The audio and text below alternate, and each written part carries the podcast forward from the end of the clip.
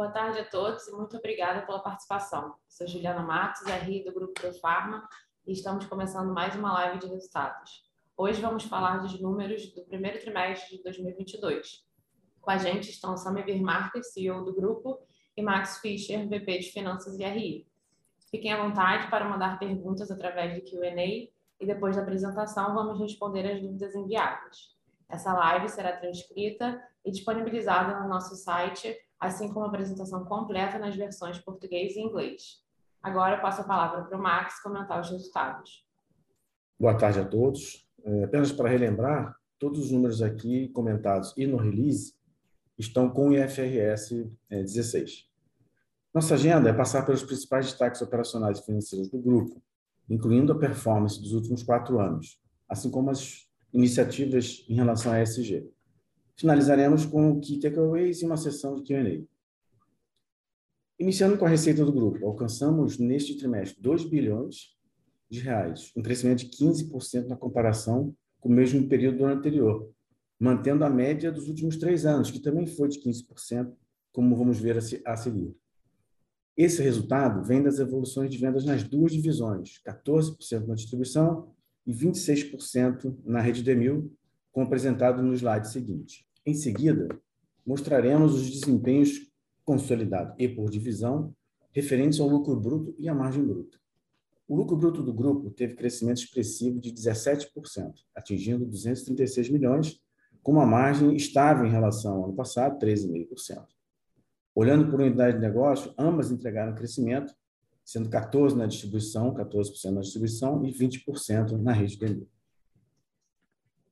Os resultados de receita e lucro bruto que vimos fomos, foram os principais responsáveis pelo crescimento de 25% no EBITDA do grupo, que atingiu 54 milhões, com expansão de 0,2 pontos percentuais na margem, que chegou a 3,1%. Na análise por divisão, o destaque foi para a rede Demil, que entregou um EBITDA 57% maior quando comparado com o primeiro trimestre do ano passado, totalizando 24 milhões, e margem de 6,7%, 1,3 pontos percentuais maior que o mesmo trimestre do ano passado. Na distribuição, o EBITDA atingiu 28 milhões, 5% maior quando comparado ao mesmo período do ano anterior, principalmente em função das despesas adicionais relativas a projetos de novos CDs e também pelo impacto da inflação crescente ao longo do ano de 2021. De certa forma, o aumento anual de preço de 10,9, que ocorreu em 31 de março, corrige em parte as distorções da estrutura de custo acumuladas até o primeiro TRI de 2022. Falando sobre o resultado líquido, no primeiro trimestre de 22, ele foi afetado negativamente por dois fatores principais. A pressão inflacionária na estrutura de custos, impactando o EBITDA, como vimos acima, e o aumento da taxa Selic média de 2,1 para 10,4, comparando os dois primeiros trimestres de cada ano. No resultado financeiro líquido do trimestre, o aumento da taxa de juros foi responsável por 72% dos 16 milhões que foi o aumento das despesas financeiras líquidas entre um período e outro. É, vale ressaltar que, como sempre acontece nesta época do ano, a companhia investe e investiu em estoques adicionais é, por conta do aumento anual de preços de medicamentos, cujos ganhos serão capturados a partir do segundo trimestre. Por conta destes fatores, o grupo operou com prejuízo de 6 milhões nesse trimestre, 15 milhões menor do que o período do ano, do ano passado, do primeiro trimestre de 2021. Agora vamos falar sobre a performance dos quatro anos, que acho que dá uma, uma, um sentido melhor é, da recorrência dos bons resultados que a gente vem entregando ao longo desses últimos quatro anos. Falando de receita, de EBITDA e de lucro líquido, sempre os últimos 12 meses findos no primeiro trimestre de cada ano, que está na, no slide. O grupo seguiu nesse trimestre o ritmo de crescimento médio de receita bruta, 15%, acima do crescimento médio de mercado no período, que foi de 12%, e atingiu, nos últimos 12 meses, 7,7 bilhões. Essa evolução é fundamental importância para as duas unidades de negócio, tendo em vista as oportunidades de ganho de escala, é, tanto na distribuição como no varejo, além de garantir um contínuo crescimento de market share em ambas as divisões. Passando agora para o EBITDA, tão importante, é, é, tão importante você garantir o crescimento da receita, como também garantir que isso se traduz em evoluções no resultado operacional. Quando a gente olha para os últimos quatro anos, fica claro que a gente conseguiu, que a Profarma conseguiu capturar esses benefícios, é, olhando a performance média de 16% nesses três anos, quatro anos, intervalo de, quatro, intervalo de três em quatro anos, um ponto acima, um ponto percentual acima do crescimento médio da venda. É, para um negócio de escala, para negócios de escala, como são distribuição e varejo, esse é um indicador é, extremamente relevante, positivo, é, no que diz respeito à, performance operacional da companhia. Aí você vê que no, neste período o EBITDA cresceu 56% entre 19 e 22, é, sempre nos últimos 12 meses, né? fim no primeiro trimestre, e atingiu 267 milhões agora nesses últimos 12 meses do primeiro trimestre de 22. Olhando para o lucro líquido, nos últimos 12 meses, fins agora em março, a gente observa um incremento, comparando 2019 com 22, de 76 milhões. E aí a gente consegue atingir no acumulado de 12 meses, 63 milhões, embora tenhamos feito prejuízo nesse primeiro trimestre, e o crescimento médio de cada ano perto de 90%. Aí, quando a gente olha 2020 para 2022, o lucro é quase três vezes maior, é, quando comparando 22 com 20. Agora, vamos falar um pouco sobre as nossas iniciativas de SG. É, a gente segue em busca de melhorar as nossas ações para gerar é, maiores impactos sociais, ambientais, buscando sempre uma, uma direção de governança cada vez mais sólida. Como exemplo desse trimestre, fizemos uma parceria extremamente relevante é, com a P&G e a Always, através da marca Always, para a construção da primeira aceleradora social do mundo, voltada para o combate à pobreza menstrual. Ponto extremamente relevante hoje na discussão é, no país e no mundo. O Instituto Profarma fez várias ações, entre elas é, ações de assistência, de educação e saúde, que conseguiu impactar mais de 41 mil, mil pessoas, incluindo as pessoas que tiveram problemas é, nas cheias aqui do Rio de Janeiro é, nesse primeiro trimestre. Distribuiu cerca de 42 toneladas de alimentos para famílias cadastradas em ONGs que estão associadas ao Instituto. É, estabeleceu uma, uma parceria inédita com a ONG Família Criativa do Campo, para patrocinar uma perfuração de um poço artesiano é, que vai beneficiar cerca de 15 municípios no sertão do Rio Grande do Norte. Coisa fantástica e a gente sabe qual é a necessidade né, que a gente tem nessa região do país. Agora, indo para os key takeaways, as mensagens mais relevantes, é, acho que vale ressaltar que nesse trimestre a gente teve resultados muito importantes que reforçam a nossa evolução, a contínua evolução operacional do grupo nas duas divisões, embora alguns deles afetados momentaneamente por alguns eventos que são conhecidos, inflação, é, taxa de juros crescendo, e, que foram tratados pela companhia, como a, gente vai, como a gente já viu. O destaque, acho que foi para o crescimento das duas divisões, é, acima de mercado, acompanhando as acompanhadas né, é, de resultados também em lucro bruto. É, os lucros brutos acompanhando o crescimento de vendas também são indicadores importantíssimos é, quando você está num mercado que, que, que faz você crescer. É, vimos os impactos negativos de uma inflação crescente ao longo de 21. É bem é sempre bom lembrar que no nosso setor a gente tem um aumento de preço sempre no 31 de março. Então a, a inflação ela bate forte ao longo do ano e como esse ano ela foi crescente, o primeiro trimestre é sempre o pior momento em relação às despesas de operacionais em relação à venda. E agora com o aumento de 10,9, isso tende a se reequilibrar. O prejuízo líquido do trimestre tem relação, então, direta com essa pressão inflacionária e também com a expressiva taxa alta na taxa de juros, quase quatro vezes maior né, do primeiro trimestre do ano passado para o primeiro trimestre desse ano. É, então, falando de, voltando ao aumento de preço, que é um ponto importante, em média 10,9, que ocorreu agora em 31 de março, além de restabelecer o equilíbrio na estrutura de custo em relação à venda, é, ele também permite, nos permitiu investir em estoques adicionais, como é comum nessa época do ano, é, com, com o objetivo de é, oferir esses ganhos a partir do segundo trimestre.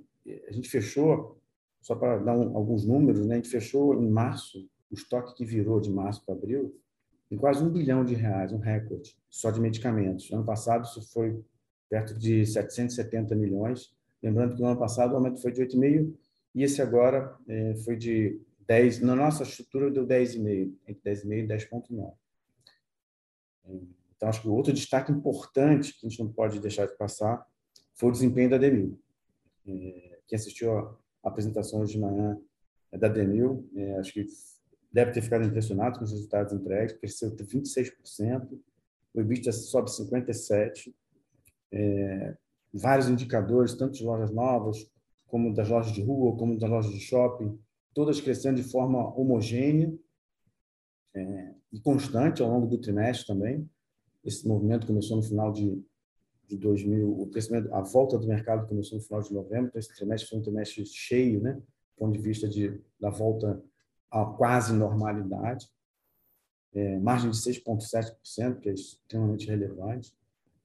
E esses resultados, então, eles reforçam muito a nossa confiança de que a partir desse ano a gente vai começar a extrair da Demil o potencial de geração de valor que a gente sempre imaginou e planejou para ela. Construindo, é, acho que vai, contribuir de forma muito mais relevante esse ano em relação aos anos anteriores para a evolução dos resultados do grupo como um todo. Isso é muito importante.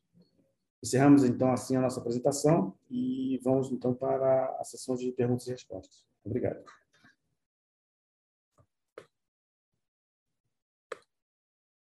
Pergunta que chegou aqui é perguntando da evolução da dívida no decorrer do ano. Perspectivas de diminuir? É, essa é uma pergunta importante, né? É um tema bastante recorrente aí nessa época do ano. É, como a gente comentou na apresentação, a dívida sobe agora no primeiro trimestre, como é normal, por principalmente de preço. Esse ano, se não me engano, foi o segundo maior aumento nos últimos 10 anos. Então, a gente investiu realmente pesado, como eu comentei anteriormente, a gente chegou a montar um, um estoque de quase um bi.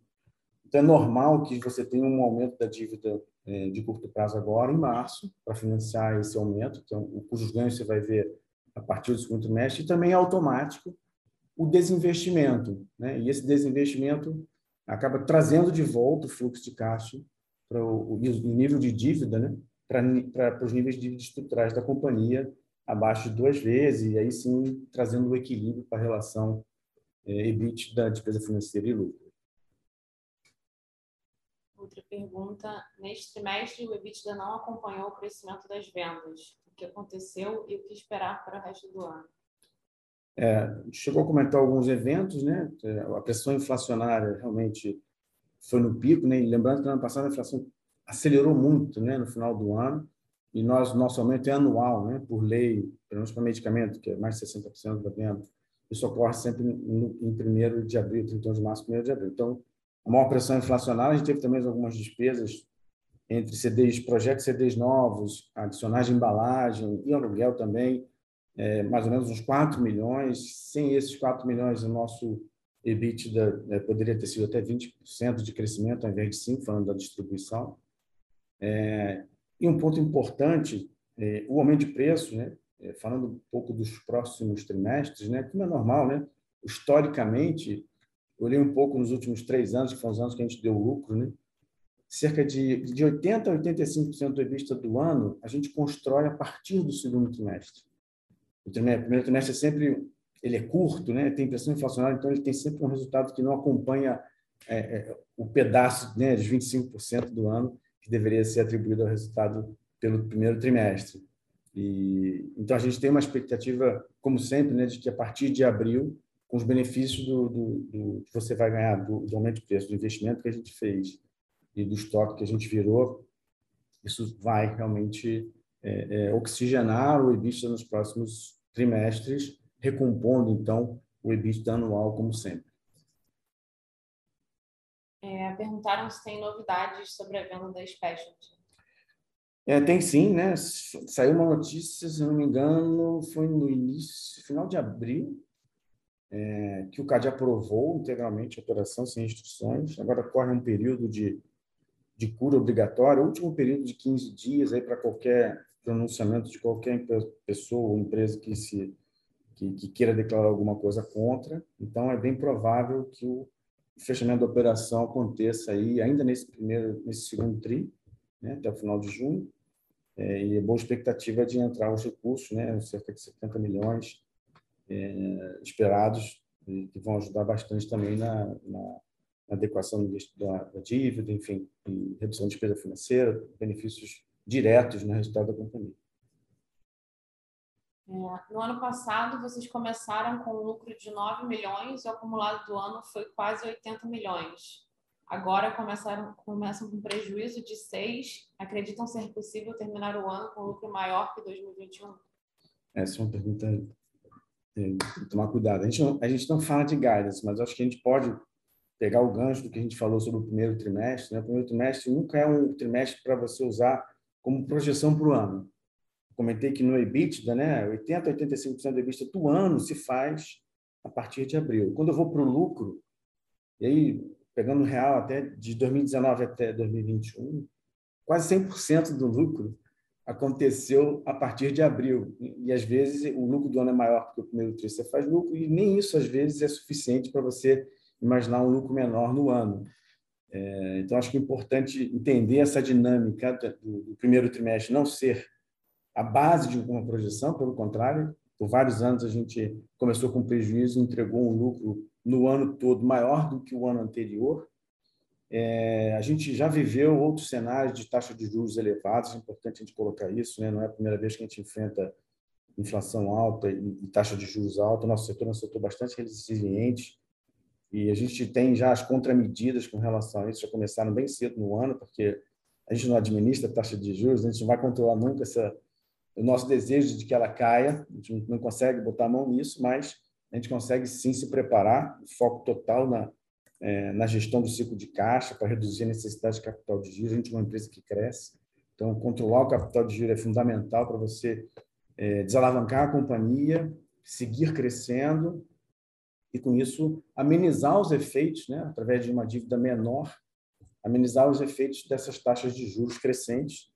É, e a inflação, acho que agora tende a ceder um pouco, é, vai depender muito do cenário é, externo. Mas, de novo, um setor resiliente, a gente já enfrentou esse, esse, esses cenários macroeconômicos outras vezes é, e fomos bastante felizes nessas ações é, de otimização de capital de giro e, e busca né, de, de, uma redução é, de endividamento e, por tabela, né, minimizar os impactos dessas altas taxas de juros. A gente encerra aqui a sessão de perguntas e respostas. Agradeço a participação de todos e aproveito para colocar a nossa equipe de RE à disposição para dúvidas e esclarecimentos. Passo a palavra para o Sam e para o Max para as considerações finais. Bom, é, acho que as mensagens aqui foram bem claras, né? A empresa, é, como um todo, né? A gente viu o destaque de novo é, para o varejo aí com recompondo aí as nossas expectativas como uma divisão de bastante potencial de resultado. É, o prejuízo do primeiro trimestre ele tem as as suas razões, a gente foi explicado aqui. É, de novo, historicamente, o primeiro trimestre não é um, um, guidance para o resultado do ano, pelo contrário, maior, grande parte, maior parte do, do, resultado da empresa a gente faz sempre a partir do segundo tri, que é quando a gente né, consegue recolher os benefícios dessa, tanto da pré-alta como de trimestres é, mais fortes. Então, que queria agradecer a todos, agradecer tanto todos os funcionários da Demil, todos os funcionários da Profarma, distribuição, que tem trazido a gente até esse ponto e vamos levar com certeza é, para frente também resultados melhores. Obrigado.